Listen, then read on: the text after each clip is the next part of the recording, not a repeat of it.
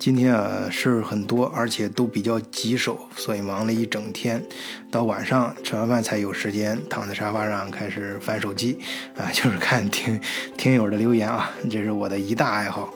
本来啊我是想随便翻翻就过去了，赶快抓紧时间写我的德国故事，结果。这一看不要紧，我的天哪！几百条留言看得我津津有味，涉及的话题也很精彩啊，什么使用信用卡有哪些风险啊，还有这个男人出轨、两性关系，哎，然后又不知道怎么就扯到了人应该活多久这个问题上，呃，而且这些啊看上去毫不相干的几个话题，哎，我居然是一口气儿很连贯的把它看完的，毫无违和感。就像看一本本身已经就就本身编的非常完整的内在逻辑很自洽的一个剧本一样，浑然天成。嘿，你说奇怪不奇怪？不过这倒让我觉得啊，咱们德国视角的听友群，这群友和群友之间呢是越来越默契了。哎，我不知道别人什么感觉啊，反正我在群里是越来越有一种集体的归属感。就像是大家在一个虚拟的世界里面又重新组成了一个大的一个 family 一样，哎，这就不说那么多虚的啊。下面我就跟更多的听友分享一下我们这个 D 群的群友啊，他们是怎么把这些毫不相干的话题天衣无缝的给串在一起的。首先啊，是我们的威特里，呃，这抛出来一个小视频。就是讲现在有些点钞机啊，可以呃受人为控制的去显示一些数字，呃，这本来那个瓦特里是好意啊，就是提醒大家注意不要上当受骗。不过我们的艾姆拉很可爱啊，想说这个他可能呃他可能是看错了，他以为是这个机器不合格啊，这个所以数钱的时候呃会出错啊，就跟人一样，呃手脑不一嘛。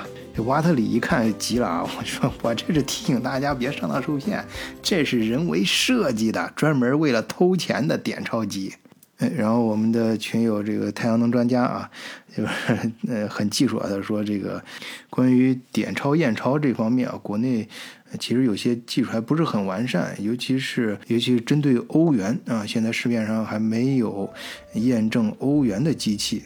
啊，本来我觉得这话题说到这儿，可能往后就没啥说的。哎，谁知道？哎，我的一个老朋友，呃，这个叫凤舞九天啊，姓名我就不在这个节目里面说了啊，这是表示对个人隐私的尊重。因为我们私下里也认认识啊，我知道他是国内一个华侨组织的会长。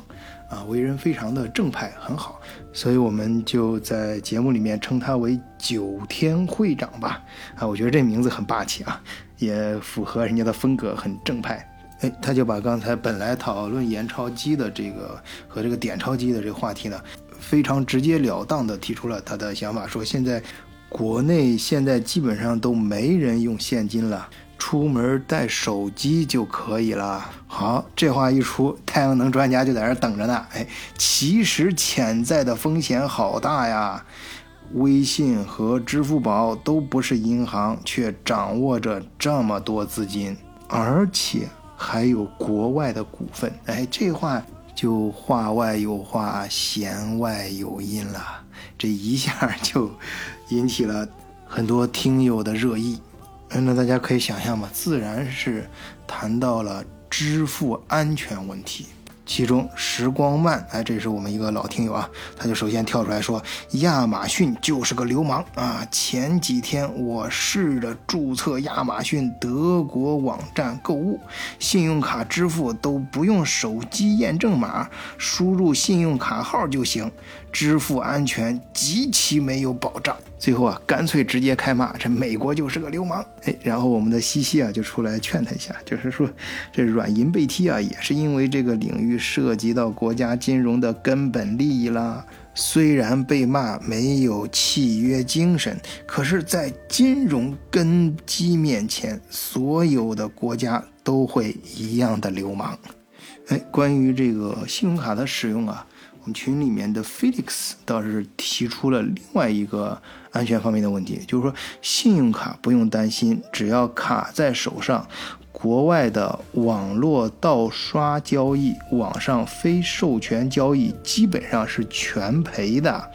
有 Visa、Master 卡这类组织，为了大家使用方便，每年都会拿出很大一笔钱来赔付，反而境内交易赔付很麻烦，借记卡盗刷最危险。哎，我前面我记得专门表扬过 Felix 啊，这哥们说话是言之有物啊。他这个既回应了刚才这个西西跟这个啊时光慢提到的问题，哎，又同时提出了一些新的观点。艾米拉表示赞同，说信用卡在国外有这样的保护规则，但是在境内赔付起来很麻烦，毕竟境外有很多付费和国内各种免费的是不同的。哎，Felix 呢？哎，这时候呢，Felix 就给大家讲了两次他自己的亲身经历啊，一次是用英国的巴克莱银行被刷了一千欧元。是网络赌场啊，还有一次是前几年，是国内的民生银行的欧元卡，一分钟内被刷掉了几十笔，哎，那个绝对是团伙干的啊！好在民生银行客服立刻打电话来，只被刷成功了十来单，啊，刷掉了两千多美金，哎，不过这些呢，最终都全部赔付了。哎，对于这个现象呢，我们的另外一个，这应该是一个新的，呃，可能是个老的听友啊，但是是新的群友，啊，入群，嗯，以前没见过的，发现叫宝宝玉，啊，我们就叫宝宝吧，啊，这个宝宝同志啊说，信用卡是支票的变种，是靠保险来保障的，本质上还是非在线交易。哎，这个时候呢，Felix 呢又继续给大家提供一些实用的信息啊，就是说在 Booking 上订酒店，呃，被盗刷的是这个。呃，事情发生的概率比较大呃，提醒大家注意啊，在意大利和西班牙的时候用信用卡一定要当心。哎，沿着 Felix 提供这些事儿呢，大家又讨论了很多，哎，大多都是吐槽。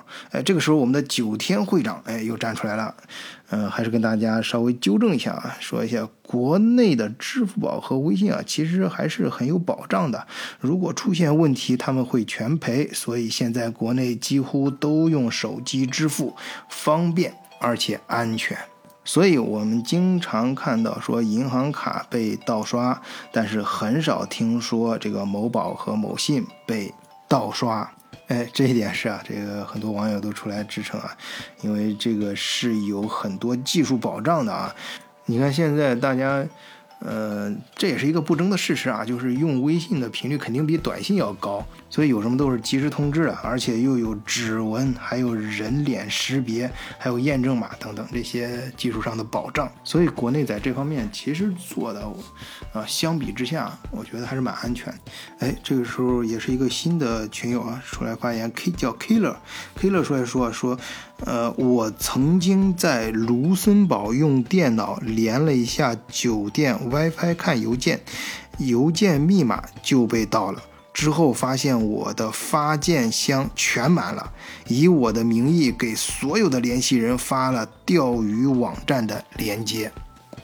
你看，这话题就是这样，自然而然就引到开始讲讨论在国外使用信用卡的安全问题，以及对比国内的移动支付。哎，这个时候我们的群友，这是老听友，也是老群友西西发言。西西呢？我私私下里跟他交流过，他是专门搞金融的，所以所以看待有些问题啊，还是有一定高度的啊。他就说，就算国内支付宝、微信再方便，其他国家也不会轻易引入的，毕竟谁也不敢把金融根基交到外国公司手上。哎，这我们的 Felix，哎，是总是言之有物啊，呃，还是很实际的，又是又抛出来一个事儿，就是说苹果手机还是比较安全的。去年他丢了一个 iPhone 七，因为有开机密码，SIM 卡也有密码，基本上只要再买个手机换张卡就行，一般信息不容易被盗，也不担心出名。就说老流氓，PayPal 才是老流氓，尤其对卖家非常不公平。哎，这时候时光慢，哎，也是我们的老听友，也是老群友。哎，时光慢这名字啊，我开始一听啊，总觉得这哥们儿是个很深沉的。哎，不过后来我看他很多发言啊，也是也是一个很淘气的小朋友啊。当然，这里主要是说你活泼啊。啊，时光慢听到了不要生气啊。好像是刚看到 K 乐他写的自己的经历，就是在卢森堡酒店里一上 WiFi，自己的邮箱密码被盗，然后别人用自己的邮箱给联系人发钓鱼邮件。他自己的评价很有意思啊。那时光慢评价是：哎，他们干的可真够过瘾的。是啊，绝对的，干这事儿相当高效。所以 K 乐进一步推导说，信用卡也一样，在国外一些小店还是有风险。哎，虽然这事情干得不耻，可是痛快过瘾。哎，时光慢就接着说，所以我的信用卡早就可以月刷三十万，而我只开通了五万，就是怕出事儿嘛。哎，这俩哥们还真是一唱一和，挺过瘾的啊。哎，不过这个引起了我们的双喜同学哎的共鸣。我根本不用信用卡，就是怕盗刷，出国就刷我老公的卡。哎，刷老公的卡，哎，我们 Felix 同学立刻抓住了这个关键词儿，用老公的卡，这个是好主意。微信、支付宝收集的信息太多了，连位置都有。我一个朋友就是因为一个微信红包离婚的。哎，听到这儿啊，哎，那有同学肯定就要问了，哎，就像我们的。百分之九百的痛苦来自工作，哎，这是他的网名啊。这个哥们儿讲的，哎，首先这位朋友，我记得他好像前几天好像还刚入群的时候，还是百分之九十的痛苦来自工作吧。这个入群没几天就变成百分之九百了，我不知道这个数字的变化是因为真的痛苦增加了，还是说，哎，咱们那个超脱了。哎，他问了一个大家都想问的问题。为什么因为微信红包离婚？菲利克斯回答道：“他老婆当时变身柯南，看到一个红包就随手看到别的日子的红包，看到了二月十四号给了一个一三一四啥的，发现春节还有一个，圣诞节还有，生日也有。”说去开会的时候去了便利店，又查到酒店消费，再去查滴滴记录、摩拜记录，连对方家在哪里都知道了。哎，这是发生在他朋友身上的真事儿。哎，这个大家可以想象，马上引起一片群友的热议嘛。呃，不过我们的时光慢倒是很调皮啊，说，所以呢，我就喜欢傻傻的、蠢蠢的女人。哎，当然还有其他网友的议议论啊，我就不在这里一一念了。不过最后我们的九天会长最后还是要站出来把大家的思想正一正。哎，就是说，不是因为微信红包，而是你朋友发的红包。话说没有微信这事儿也迟早会曝光的。哎，同时也告诉我们爱开玩笑的时光慢同学说，没有女人是傻子，要看她是不是在装傻。所以啊，已婚男士最好是老实点儿。哎，随后紧接着大家又开始议论了。哎，不过中间比较有意思啊，是我们的双弦儿啊说别查岗没用，心不在了，不想一起过了就分开。不过孩子哎，则是一个绕不开的问题。哎，这时候艾米拉也说对查岗没劲儿。其实啊，有的男人只是想。找偷的感觉，哎，就是要找那种刺激的感觉。哎，这时候我们的西西同学是，嗯，放出了一张图片啊，是截图啊，就是他在其他书上的一个截图，里面讲到了进化心理学上的两个核心概念，啊，第一个就是繁殖力，啊，就是说人这一辈子能哺育后代的上限。第二个概念呢，就是亲本投入。这个概念的含义是这样的，就是说，为了哺育孩子所付出的资源和做出的牺牲。从这两个概念的定义上，哎，相信大家都不难看出，哎，说明一个什么道理呢？男性的生殖力大于女性，而女性的亲本投入大于男性。哎，这就是我刚才说的呀。我我在这儿给大家说的时候，我现在都不知道怎么就，哎，就就从这个移动支付扯到这两性话题上来了。哎，我们管不了那么多了，接着往下说啊。这西西就对这个书他进行了一下自己的看法啊，就说这一本书中说到的男性和女性对于两性关系要求的侧重点不同，男性更关心自己的基因被遗传下去，而女性更关心这个对象是否能协助他哺育后代。换而言之，对男性来说，只要能传递基因和谁并不重要；而这个问题对女人来说却是非常的关键。哎，说到这儿了，我们的双喜同学还是出来劝一劝西西，别太悲观了，好男人还是很多的。哎，不过我们的群还是认真看这这个里面，就是节选出来这段话了啊。艾米拉就提出了一个问题，那是不是就是说，女人就应该选择长相和身体好的，而且愿意嫁给，而且愿意嫁给能够给女人丰富物质的男人？哎，这样就符合这书里面描述的这个规律了嘛？哎，我们的九天会长又及时的站出来，啊，给大家纠正一下啊，说这书里面讲的是整个生物学的一个规律，而人和动物是有区别的。哎，这时候还有我们的时光慢同学的作用就发挥出来了，在这个可能要变得很严肃的话题中间打打岔，哎，开开玩笑，哎，把这个话题呢又表又搞得比较轻松，哎，大家在愉控愉快中还可以继续讨论。哎，这个往下继续讨论啊，还是讨论很自然，自然不是自然而然的，就是就讲到这个男女的感感受是不一样的，哎，然后这个就讨论了他们这个不同的择偶观，哎，其中我们的清禅老师啊，还是呃引用了马未都的一个话，说婚姻就像两个车轮。一起向前，这两个人呢要共同进步。如果一个人的轮子越来越大，另一个不学习、不成长、不进步，两个轮子前进的时候，哎，就会出现问题了。那你这个两个轮子前进的速度不一样了，虽然还是想往同一个方向，哎，但是就要偏离轨道了嘛，那就可能要面临出轨的问题。哎，然后我们的时光慢又开始跟其他几个。呃，听友相互进行一些，呃，我觉得是很很有意思的呃这种玩笑和互动吧。因为大家在这个虚拟空间，虽然说现实中可能都不互相认识，哎，但是在我们这个平台上是越来越熟了，所以可以开一些玩笑，呃，胆子也越来越大。哎，这些呢很有意思啊。因为时间关系，我都在这读了。对，欢迎啊，感兴趣的听友可以亲自加入我们的听友群，哎，跟大家一块互动，哎，挺有意思。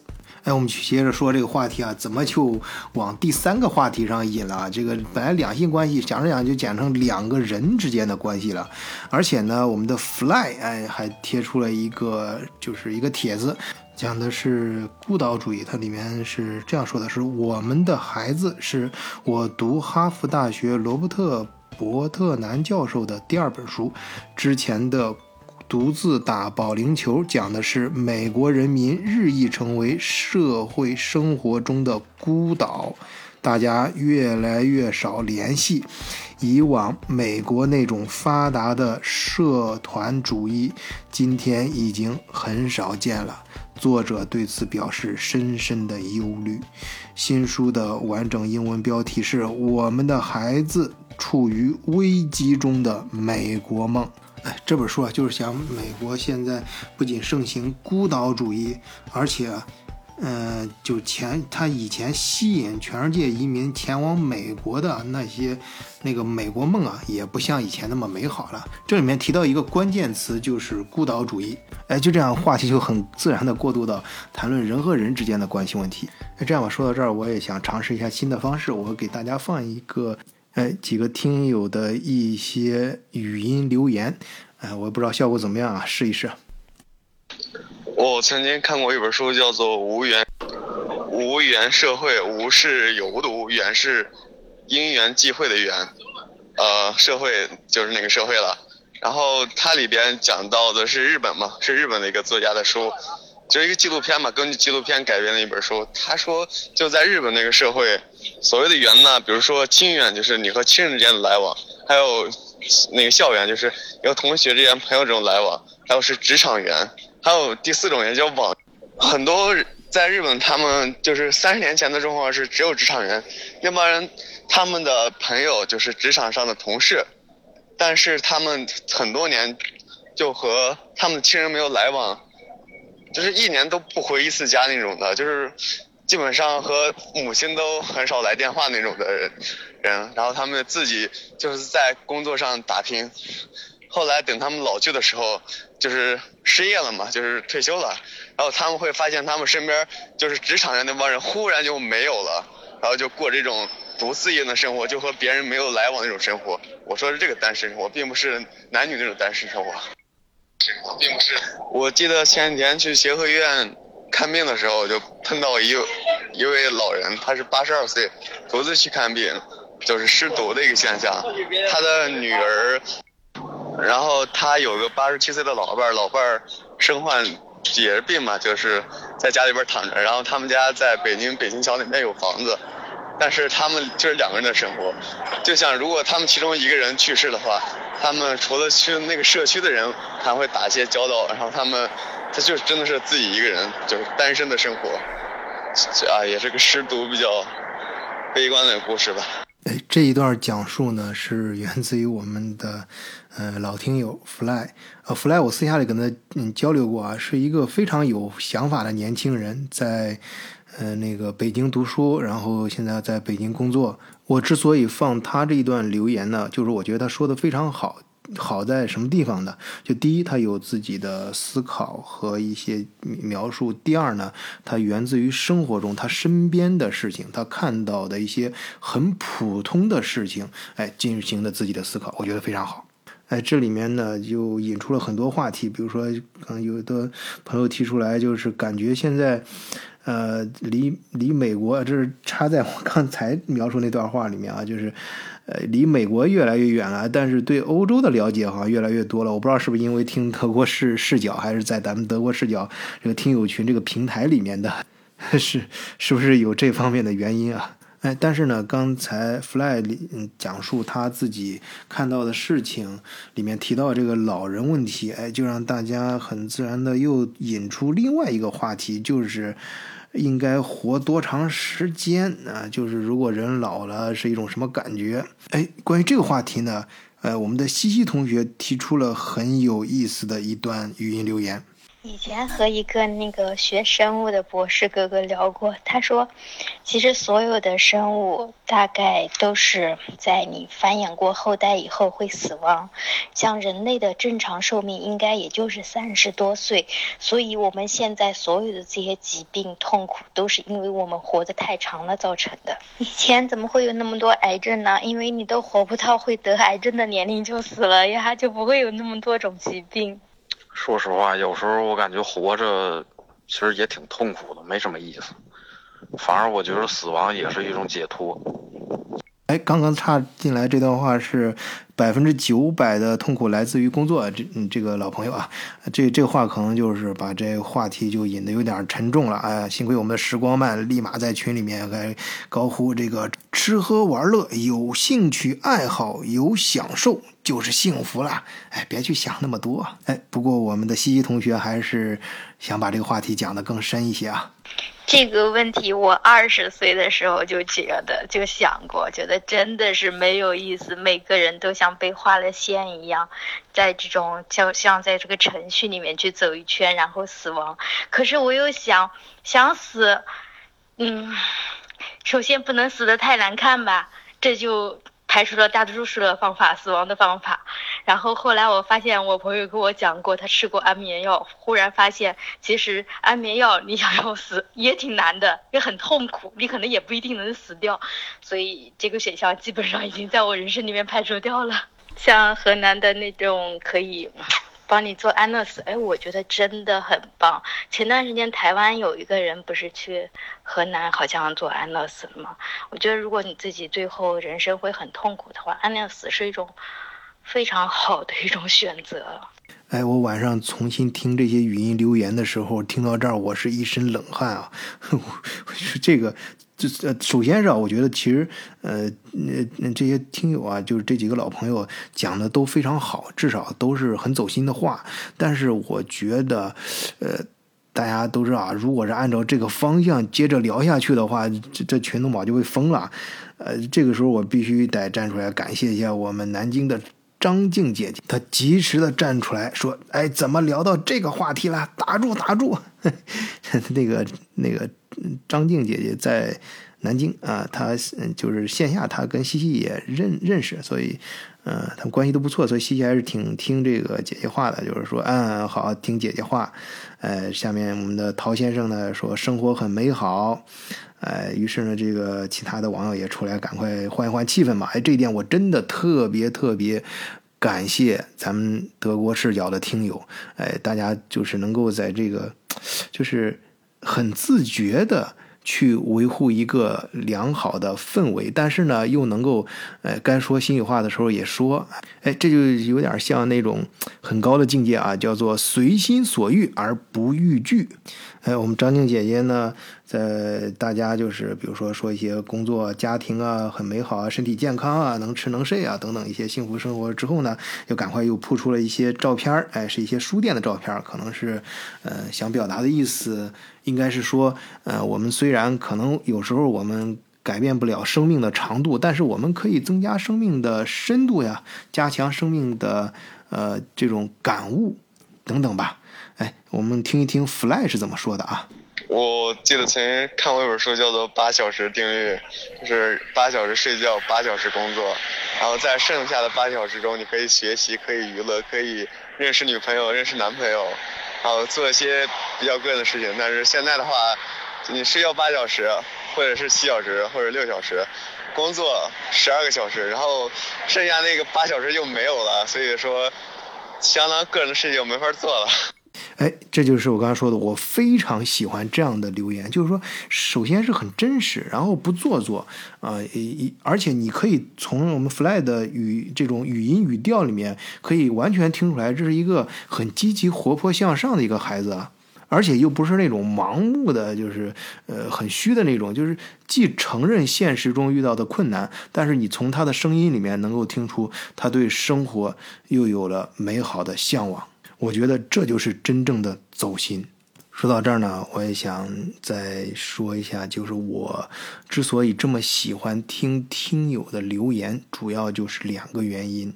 啊，咱们老听友都知道，德国视角这个专辑里有很多个系列节目，其中啊，我个人感觉我自己最用心和最辛苦的是做那个。德国故事这个系列，因为啊，首先每个故事它都是有原型的，我需要在现实中去搜集这些故事源。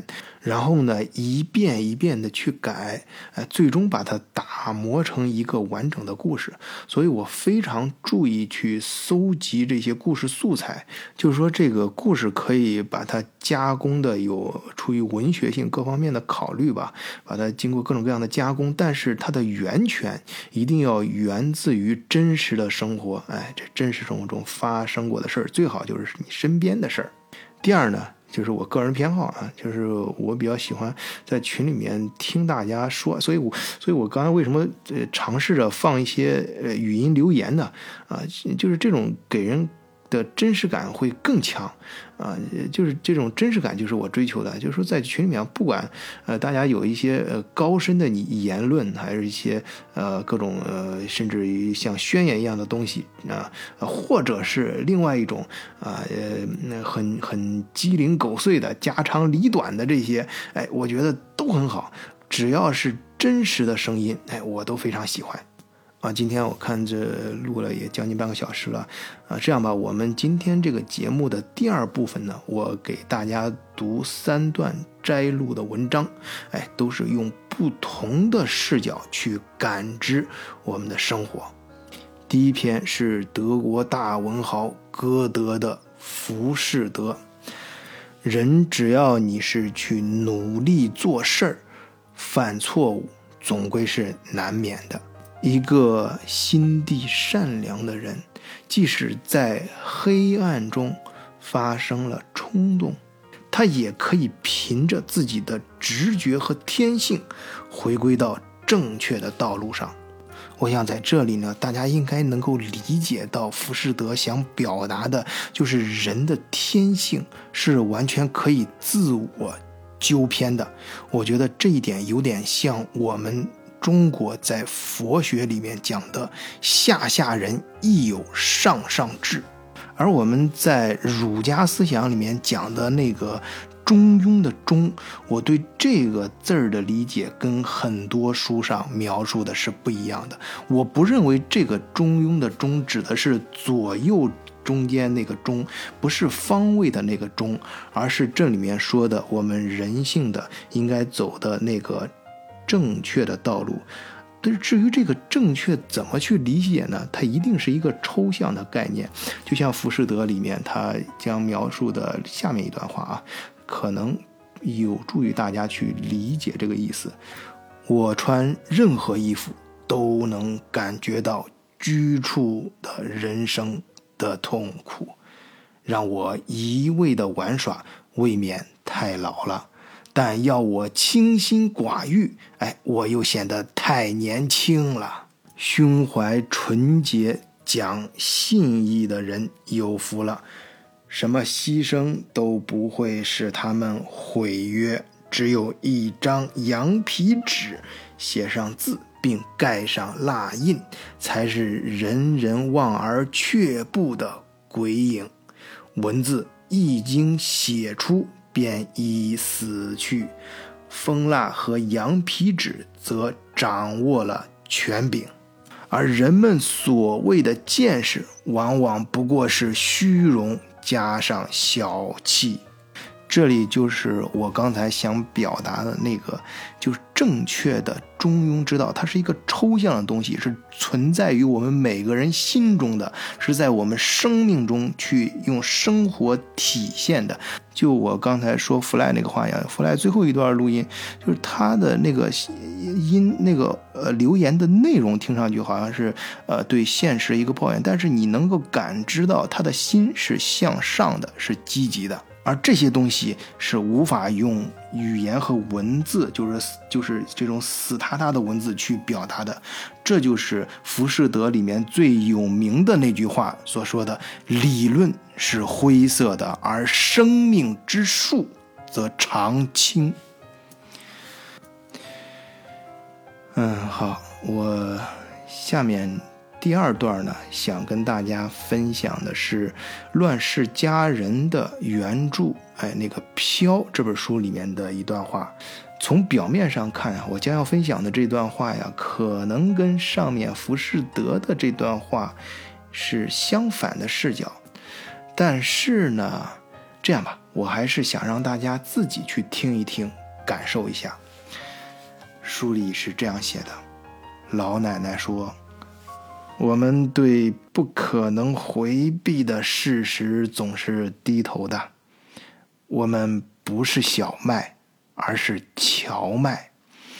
小麦熟了的时候，因为是干的，不能随风弯曲，风暴一来就都倒了。荞麦熟的时候，里面还有水分，可以弯曲。大风过后，几乎可以和原来一样的挺拔。我们不是挺着脖子硬干的那种人。刮大风的时候，我们是柔和顺从的，因为我们知道这样最有利。遇到困难，我们向无法回避的事情低头，而不需要大吵大闹。我们微笑。我们干活，这样我们等待时机，等到我们有力量的时候，就把那些绊脚石踢开。我的孩子们呐，这就是渡过难关的窍门这第三段给大家讲什么呢？最新的一季《冰与火之歌》开播已经两集了，哎，大家关注度都很高。最新这一季啊，一开场就是史塔克家族那几个倒霉孩子的逆袭，哎，看得非常过瘾。里面啊有个大家都非常熟悉的人物，叫珊莎啊。本来啊，人家珊莎这个珊是珊瑚的珊啊，莎是温莎莎。我说是翻译过来的版本的汉字啊啊，不管怎么说，这翻译出来这个字儿都是很美的词儿啊。但是不少观众啊，硬是 管人家叫三傻。啊，与之对应的是他妹妹二丫，哎，搞得我老是以为这哥们好像是排行老三呀，啊，其实啊，原著里对这个人物的刻画是非常用心的，啊，要知道山傻对美丽和爱情总是充满了渴望，《冰与火之歌》中啊有一段关于山傻内心世界的描写，我觉得很耐看，哎，不妨给大家读一读。雪花飘进房间。侍女下意识地裹紧毯子，珊莎打开房门，走下螺旋梯。当她接着打开通往花园的大门时，眼前的美景让她不由得屏住呼吸，惊讶于那份不属于人间的宁静。雪花飘啊飘，悠远的暗香与孤寂，它们沉甸甸。不受打扰的着陆，人间的全部色彩纷纷败下阵来，寻逃无踪，唯有黑、白和灰。白色的高塔，白色的雪和白的雕像，黑的影子与黑的树，灰的天空，一个纯粹的世界。珊莎心里想：“一个不属于我的世界。”他如梦似的换地踏步出门。他走过结霜的矮木丛，望着细瘦的黑木干，不知自己是否仍在梦中。飘飞的雪花犹如情人温柔的亲吻，划过脸庞，因体温而融化。他来到花园中央，站在倒塌半埋没的哭泣女人雕像旁，闭上眼睛，举头向天。他闻到雪花的舞蹈，品尝着雪的滋味这，是林东城的滋味清白的滋味梦的滋味当他睁开眼睛，发觉自己已然下跪，却不记得其中的原因。天空泛白，黎明到来，这是新的一天。他心想，这是对未来的指引和暗示，可他却渴望回到过去。他甚至祈祷自己能实现这个愿望。可是，他应该对谁祈祷呢？这座小花园原本是要栽培神木林的，但土壤过于细薄多石，榆梁木。难以生根，一座没有心树、没有神灵的神木林，和我一样的空虚。我之所以非常喜欢这段描写，是因为他把一个从无知少女到成熟女人的心理历程描写的非常自然且不露痕迹。他相信最高的权力。就是帝王，而皇权对父亲有莫大的偏爱和信任，但皇帝却莫名其妙的死去，父亲在屈辱中被斩首，而他一心想嫁的人，恰恰就是杀害他家人的凶手。他想依附亲情，亲情抛弃了他；他想依附爱情，而爱情却欺骗了他。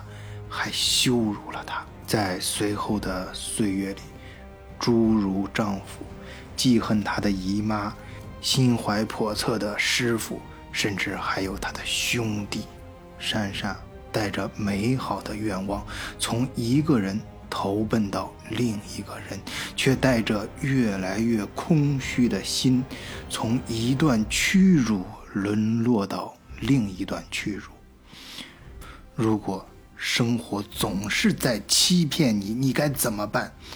真正经历过这些的人会知道，除了咬紧牙关继续前行，你什么都做不了。当你总是想着干这干那的时候，说明你还在生活之外；而当你无怨无悔的前行时，你就会变成生活本身。欣赏的最好方式就是身在其中。所谓“初闻不知曲中意，再闻已是曲中人”。在经历了所有的所有之后，珊珊留给自己的只有空虚。他不再去想自己是否是在冰里，还是在火中，他在意的是自己是否是自己生命的歌者。